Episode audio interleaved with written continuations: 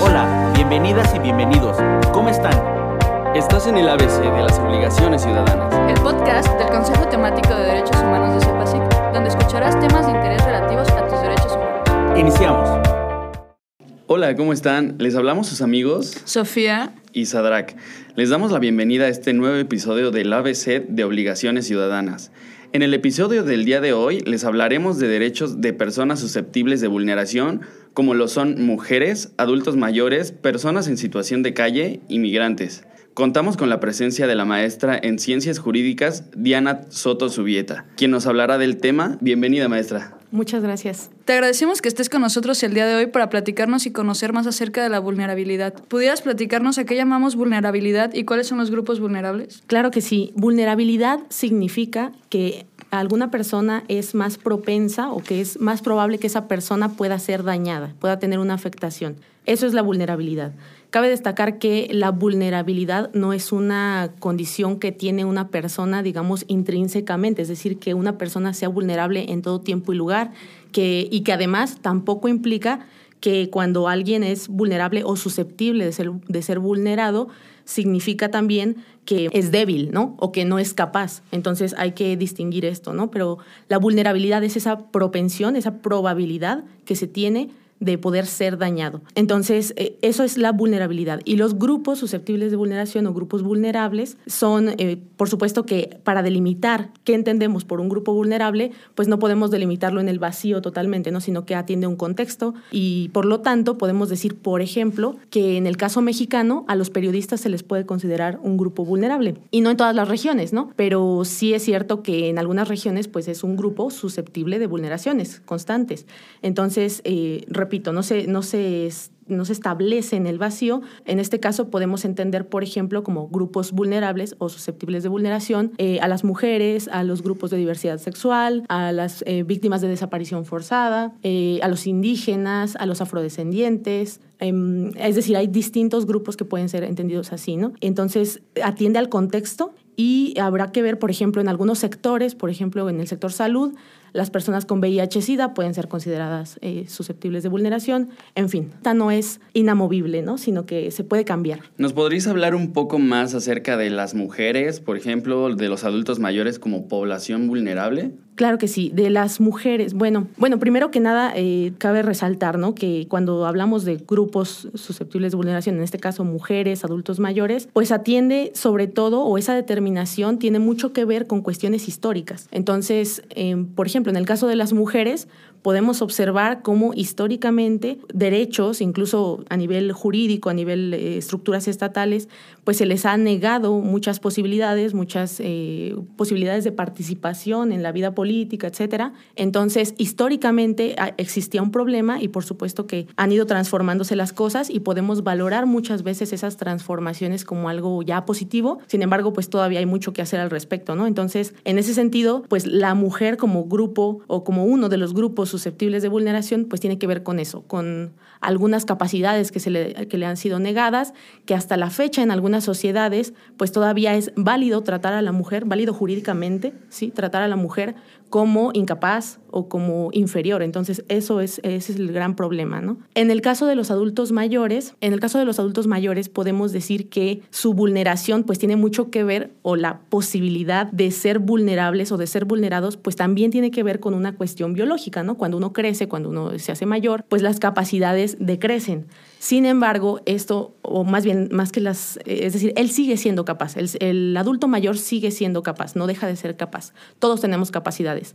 Entonces, en ese sentido, eh, la cuestión es que se puede entender como que su vulnerabilidad es eminentemente o es solamente una cuestión biológica, pero la cuestión es que si también, además de que esto es un proceso natural en la vida, el que decrezcan algunas posibilidades de ser totalmente independiente, etcétera, pues también es cierto que si dejamos en un estado de indefensión a este tipo de grupos, el problema es mayor, ¿no? Entonces habrá que ver de qué manera se, se logra que grupos como los adultos mayores puedan seguir viendo, por ejemplo, garantizado su derecho de subsistencia. Por ejemplo, porque pues sabemos que cuando se es adulto mayor se ve afectado o digamos no es igual la forma en la que el derecho al trabajo, por ejemplo, puede tener lugar. Entonces, y el derecho al trabajo es lo que por excelencia facilita el derecho de subsistencia, ¿no? Tú obtienes un ingreso y de esta manera puedes subsistir. Entonces, esa es la cuestión con estos dos grupos que mencionan. Entonces, sobre estos dos grupos, ¿cuál podría ser una, no sé si llamarlo obligación como tal, o cómo podríamos ayudarlos a, a que se garanticen esos derechos? ¿Cómo podríamos ayudarlos? Bueno, aquí la, la cuestión es, ¿cómo podemos ayudarlos? Eh, me parece importante decir, decir algo antes que nada, y esto aplica a todos los grupos, no nada más a adultos mayores y a mujeres, ¿no? Eh, para poder hablar por el otro, digamos, pues hay que conocer al otro, ¿no? Dice Bauman. Entonces, en ese sentido, hay que conocer lo que el otro quiere, porque, por ejemplo, nosotros podemos pensar en abstracto que, digamos, que todos queremos alimento, ¿no? El derecho al alimento. Entonces, esa idea, pues por supuesto todos estamos de acuerdo en ello, ¿no? O sea, todos necesitamos alimento, todos queremos alimento. Pero ¿qué pasa cuando eso, cuando esa idea en el vacío lo llevas a lo concreto? ¿Cómo le haces para facilitarle el alimento a alguien? O sea, lo ideal es directamente darle el alimento, promover eh, políticas, lo ideal es promover acciones desde la ciudadanía, desde el gobierno. Bueno,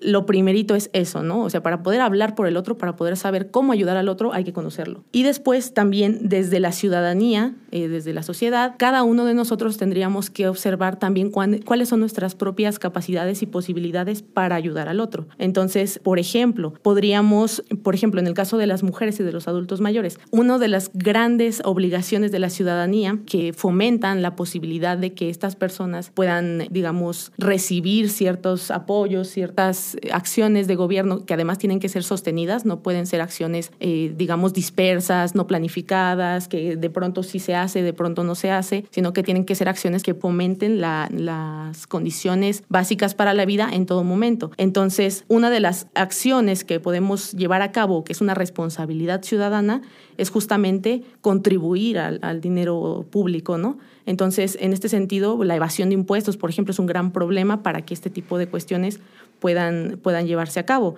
Entonces, la, capacidad contributiva, entendida como que si tú tienes ciertos ingresos, cierta posibilidad de contribuir al gasto público, pues entonces tienes que aportar en esa medida. Si tienes menor capacidad, pues entonces contribuyes menos. Si tienes mayor capacidad, contribuyes más. Y entonces, en ese sentido, si se contribuye al dinero público, va a ser más fácil ya desde la perspectiva del gobierno que entonces se pueda llevar a cabo una planificación donde se priorice este tipo de necesidades básicas de algunas personas que son susceptibles de vulneración, como las mujeres o como los adultos mayores. Por otro lado, sabemos que debido a la situación económica que se vive en muchos países, la gente migra con el sueño de encontrar mejores oportunidades para ellos y sus familias, el llamado sueño americano. Pero ¿podrías decirnos ¿De qué manera tienen garantizados sus derechos los migrantes en otros países?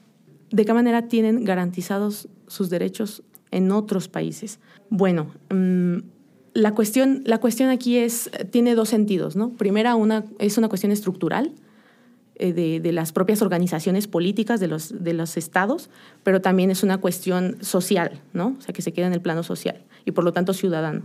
Entonces, eh, desde la perspectiva estructural, pues es importante que para que los migrantes tengan eh, facilitado el acceso a derechos en otros países, o en el país receptor, este, esta organización política, este Estado, pues tenga una visión de derechos humanos, eh, pues que le, que le permita a partir de ahí poner en marcha acciones eh, concretas que puedan eh, facilitar el acceso a estos derechos. Pero entonces se trata de una visión de la organización política misma, ¿no? Es una estructura que permita que se valore la vida en sí misma y no la, la digamos, la adscripción, por así decirlo, o que una persona pertenezca a un, a un grupo social en particular y que solo así es importante su vida. No, sino que se trata de la vida misma.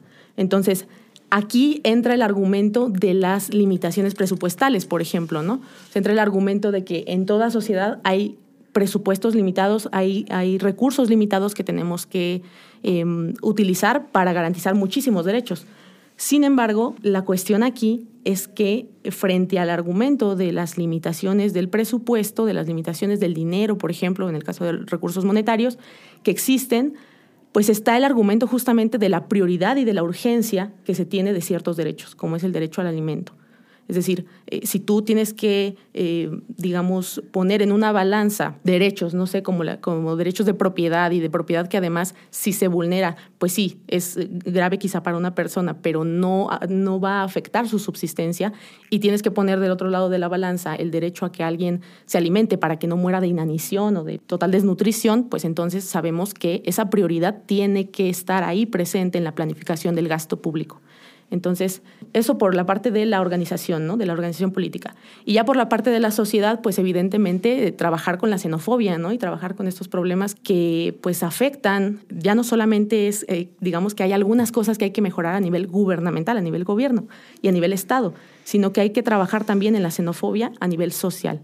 ¿sí? O sea, ese rechazo a la diferencia que en realidad no tiene ningún sentido.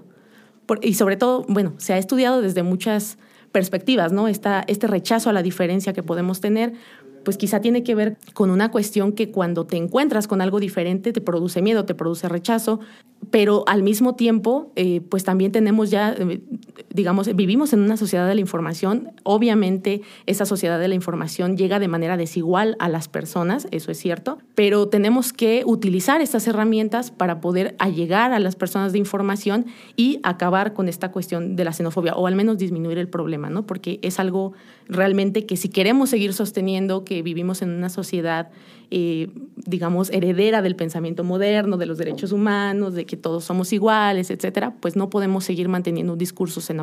Sabemos que en ciertas situaciones los mexicanos migran a otros países. Eh, ¿De qué manera podemos contribuir como ciudadanos para evitar que esto suceda? Bueno, lo primero que hay que decir aquí es que el migrar, el movilizarse es una decisión personal, ¿no? Entonces, no es malo por sí mismo el, movilizarse, no es malo por sí mismo quedarse en el lugar, pero si la decisión de irse, de movilizarse, es porque se considera que aquí no existen condiciones, que aquí no existen oportunidades básicas para que se pueda vivir dignamente y entonces la persona decide irse, pues en ese caso sí es un problema, ¿no? Es un problema que no seamos capaces como sociedad de garantizar las cuestiones más básicas. Entonces, en ese sentido, ¿cómo podemos contribuir como ciudadanos, como sociedad? Pues de maneras muy diversas, ¿no? O sea, al momento en que, repito lo que mencionaba hace rato, uno conoce al otro y por lo tanto puede empezar a hablar o aportar al otro y después uno observa sus propias capacidades y posibilidades de aportar. A partir de eso, entonces, eh, se pueden hacer muchísimas cosas, ¿no? Eh, empezando, por ejemplo, cuando una persona pues carece de alimento, carece de, ropa, etcétera, pues facilitarle esas cosas, pero también vuelvo a un punto y digamos esto es, repito, en la medida de nuestras capacidades, etcétera, ¿no? No es como que estemos obligados si no tenemos la capacidad nosotros mismos. Pero la cuestión también es, es muy importante y vuelvo a un punto anterior, la cuestión de la información, ¿no? O sea, si también nos, nos parece importante y esta persona está abierta a recibir información que le puede ser útil, pues entonces brindar la información. Porque a veces la información o la falta de información es lo que posibilita el acceso efectivo a los derechos.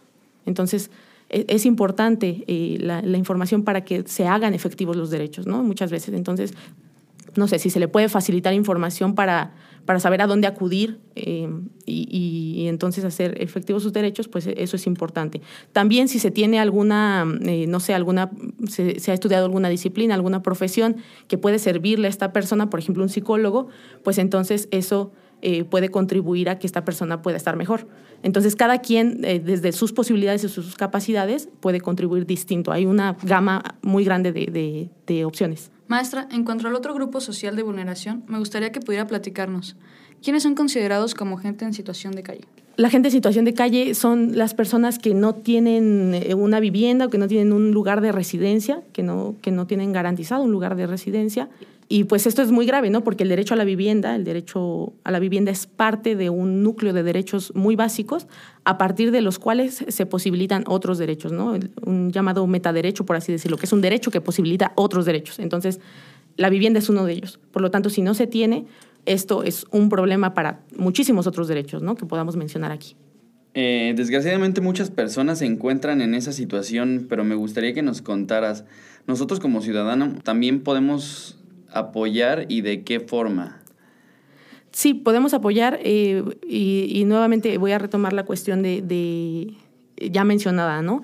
Es decir, si tú ves a una persona en situación de calle, por ejemplo, puedes eh, dirigirla a un hogar de transición donde puedan apoyarle para que pueda, digamos, eh, facilitarse las cuestiones más básicas para la subsistencia primero y después que esa persona pueda decidir continuar con su vida a partir de que ya tiene esas cuestiones básicas que le facilitan, eh, mm, que le facilitan otras cosas, ¿no? O sea, la, propia participación política, el poder decidir libremente sobre el trabajo, en fin, cuando la dirigimos, por ejemplo, a un hogar de transición, esta persona puede eh, posibilitarse algunas cuestiones básicas que entonces le permitan después ya decidir sobre, sobre su vida libremente, ¿no? Es decir, si no se tienen esas cuestiones básicas que le brindaría, por ejemplo, un hogar de transición, entonces mm, difícilmente podemos eh, pensar que esa persona va a poder, no sé, participar políticamente, a poder, eh, no sé, elegir un, un, un trabajo libremente, etcétera.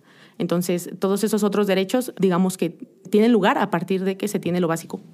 Bueno, de esta manera llegamos al cierre de este episodio en el que abordamos a grupos vulnerables como lo son las mujeres, personas de la tercera edad, personas en situación de calle, inmigrantes. Hemos adquirido información muy valiosa para ser más empáticos con estos grupos sociales. Muchas gracias, maestra, por compartirnos su tiempo y sobre todo su conocimiento. Muchas gracias a ustedes. Muchas gracias a todos los que nos escuchan el día de hoy. No olviden compartir este podcast con todos sus amigos y conocidos, el cual estará disponible a través de las plataformas de Spotify, Facebook y YouTube del CEPASIC. Les recordamos estar pendientes del siguiente episodio. Soy Sadrak. Hasta la próxima. Recuerda que escuchaste el ABC de las obligaciones ciudadanas. No olvides sintonizarnos en las redes sociales del CEPASI. Hasta la próxima.